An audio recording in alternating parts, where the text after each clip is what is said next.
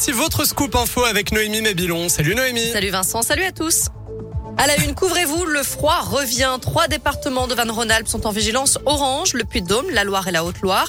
Les autres sont en alerte jaune, notamment le Rhône, l'Ain et l'Isère. Les premiers flocons sont attendus à partir de 21h ce soir dans le Beaujolais et les monts du Lyonnais.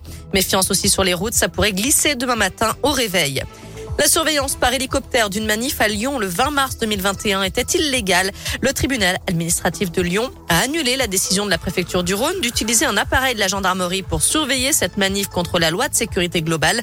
L'hélicoptère étant muni d'une caméra permettant l'identification de personnes, la transmission des images et leur enregistrement. Des données à caractère personnel qui ne doivent être traitées euh, seulement en cas de nécessité absolue, même si aujourd'hui, une nouvelle loi autorise désormais la préfecture à avoir recours à ce genre de surveillance. En bref, la commune de Jon, dans le Rhône, reconnue en état de catastrophe naturelle, ça fait suite au mouvement de terrain lié à la sécheresse entre le 1er juillet et le 31 mars 2020. Les sinistrés ont 10 jours à compter d'aujourd'hui pour contacter leur assurance en vue d'une indemnisation.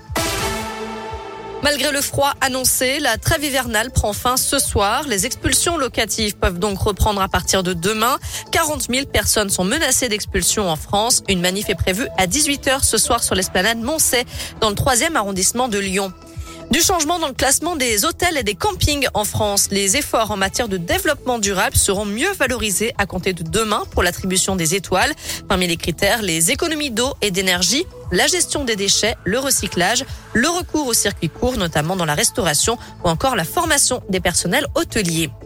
En foot, fin du suspense à l'OL, le club lyonnais a officialisé l'arrivée d'un nouveau joueur, le brésilien Mateus Martins, dit TT, qui jouait au Shakhtar Donetsk en Ukraine. Un renfort offensif jusqu'à la fin de la saison.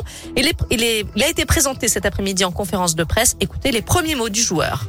Sim, sim, estou muito feliz. Je suis très heureux ici. Je suis arrivé à l'Olympique Lyonnais, qui est une grande équipe en France et en Europe. J'ai eu une très belle réception euh, au club et je suis sûr de pouvoir aider cette équipe de l'Olympique Lyonnais. Les Brésiliens ont toujours écrit une belle histoire avec euh, l'Olympique Lyonnais. Ça m'a beaucoup aidé.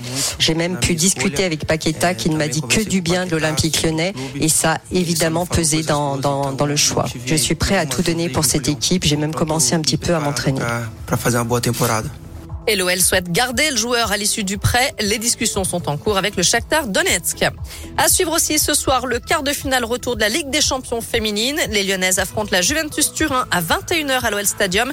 Les filles de Sonia Bonpastor avaient été battues 2 buts à 1 au match aller. Elles doivent donc impérativement gagner par deux buts d'écart pour être sûres de poursuivre l'aventure.